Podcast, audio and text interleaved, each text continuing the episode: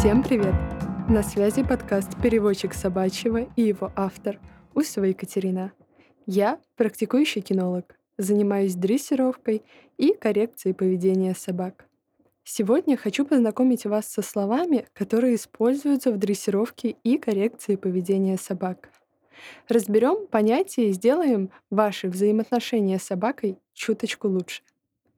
Первое слово — умвильд. Начнем с определения. Умвильд — это восприятие мира объектом. Объект может быть совершенно разный. Я, вы, собака, бабочка, дождевой червь или слон.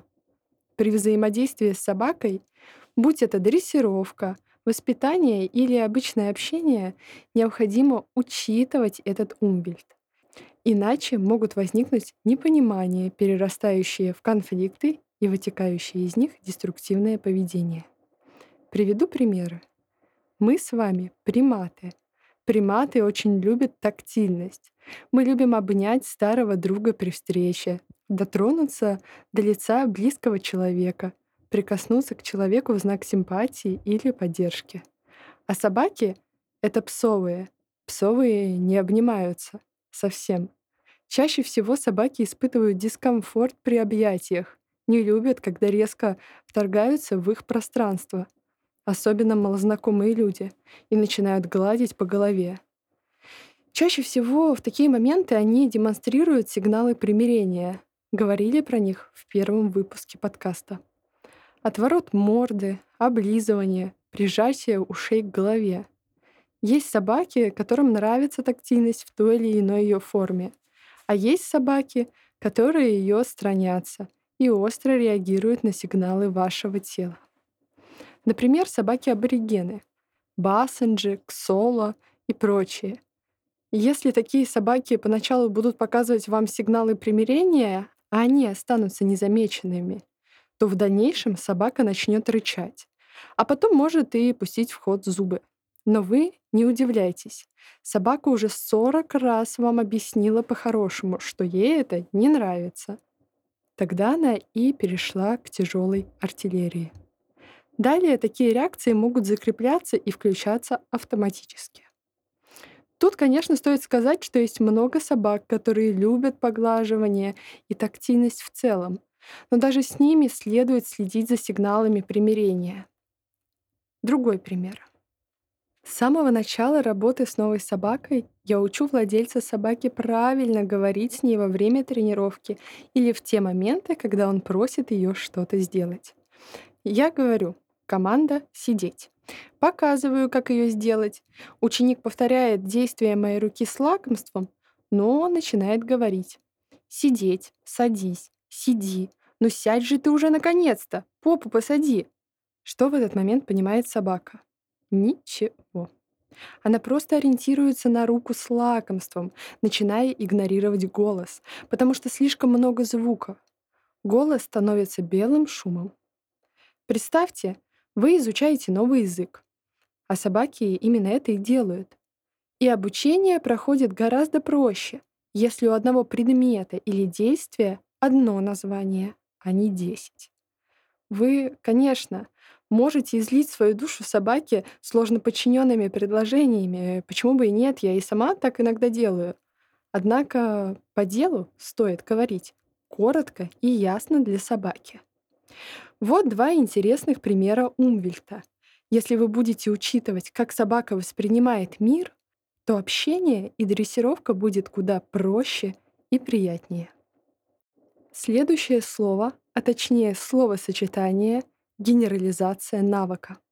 Это закрепление и поэтапное усложнение изученного навыка. Вернемся к нашей многострадальной команде «Сидеть». Если взять щенка и научить его команде, а потом выйти на людную улицу с кучей раздражителей и попросить сделать эту же команду, у вас вряд ли что-то получится. А почему? В дрессировке есть золотое правило, которого придерживаются во всем мире это правило звучит так. От простого к сложному. У людей есть аналогия. Большого слона едят по кусочкам. То есть любая команда изучается и усложняется поэтапно. На занятиях я постепенно усложняю навык, ориентируясь на собаку. Например, команда рядом. Собака движется у ноги проводника. Сначала мы учимся это делать в максимально спокойной обстановке дома, потом во дворе. Потом мы постепенно добавляем раздражители. Одинокий пешеход, пара проезжающих машин, лающая собака вдали. Со временем раздражителей становится больше, и их воздействие сильнее. Как раз та самая оживленная улица или парк. Параллельно мы работаем над концентрацией. Сначала это кусок у носа, который идет вместе с собакой. Потом рука уходит ненадолго и возвращается. Потом уходит на более долгое время и в конце концов появляется только для выдачи куска. Это большая работа, которая выполняется по маленьким шагам. И так со всеми навыками. Следующее слово — фрустрация. Состояние фрустрации возникает, когда собака не может достичь своих целей либо исполнить желания. То есть э, мы говорим о фрустрации, когда наши желания не совпадают с нашими возможностями. Например, в работе с гиперактивными собаками часто встречающаяся ситуация, когда собака излишне эмоционально реагирует на детей, других собак и прочего. Или собака слишком бурно реагирует на приход гостей. Собака прыгает на гостя. Когда ее начинает оттаскивать, она только сильнее продолжает ломиться к человеку, может начать лаять, кусать и так далее. Еще бывает, что мы приготовили невероятно вкусный ужин, сидим, наслаждаемся процессом принятия пищи, а собака тоже хочет попробовать кусочек этой еды. Когда мы отказываем собаке, особенно если это поведение уже подкреплялось и ей давали куски со стола, то собака прямо-таки возмущена. Она может начать пытаться поставить лапы на стол, лаять и прыгать на хозяина. Думаю, суть ясна. Ситуации бывают разные. Нужно приучать собаку к толерантности, к фрустрации. Далеко ходить не буду, приведу примеры из моей практики. У меня есть прекрасный лабрадор э, в практике, ее зовут Шанель. Э, ей год, и это достаточно легковозбудимая собака. Когда с ней идут гулять, она начинает лаять, э, прыгать на дверь, ломиться, ничего не слышит. А в остальном тянет поводок на улице, тянет к детям. Хотела поделиться с вами, как мы работали с выходом из дома. Мы добавили усадки команду «Сидеть». Предварительно изучив команду «Сидеть в спокойной обстановке», мы перенесли эту усадку на выход из квартиры. То есть мы разбили выход из дома на несколько этапов. Для начала в тренировочном моменте хозяйка дома в течение дня сажала Шанель рядом с дверью, подносила свою руку к ручке двери, и если Шанель оставалась сидеть, давала ей кусочек. Дальше она открывала дверь. Если Шанель оставалась сидеть, давала ей еще кусок. Если вставала, повторяла команду «сидеть». Далее она полностью открывала дверь. Если Шанель сидела, ей полагался кусок. Если нет, ее опять усаживали. Сейчас Шанель, конечно, очень радуется прогулке, но уже выходит из дома только по команде «можно».